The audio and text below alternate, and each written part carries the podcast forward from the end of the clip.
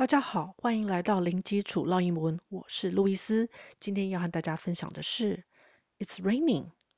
Oh, great! We are facing a severe drought in central and southern Taiwan. Will the rainwater flow into the reservoirs? I hope so. 分别是什么意思呢？It's raining. 现在在下雨诶。Oh, great! 太棒了。 we are facing a severe drought in central and southern Taiwan. We are facing 我们正面临着 a severe drought.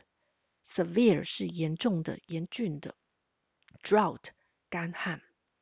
dr 是发 j 的声音，ou 发 ou 的声音，gh 不发音，t 就发 t。drought drought in central and southern Taiwan，在 中台湾跟南台湾，Central 中部的，小心这里的 tr 要发 tr 的声音。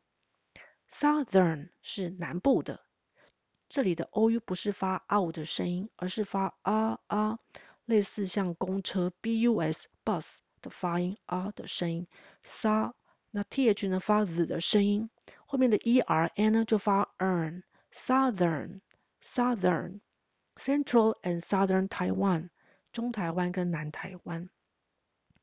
Will the rainwater flow into the reservoirs? Will 是表达未来式，将会、将要的意思。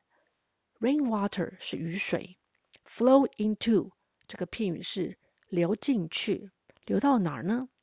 Reservoirs，reservoirs 是水库。在这边呢，也要感谢 Claire 老师不吝指正与分享。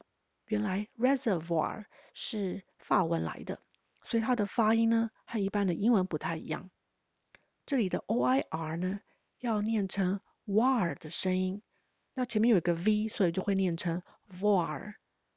reservoir，reservoir 水库。Will the rainwater flow into the reservoirs?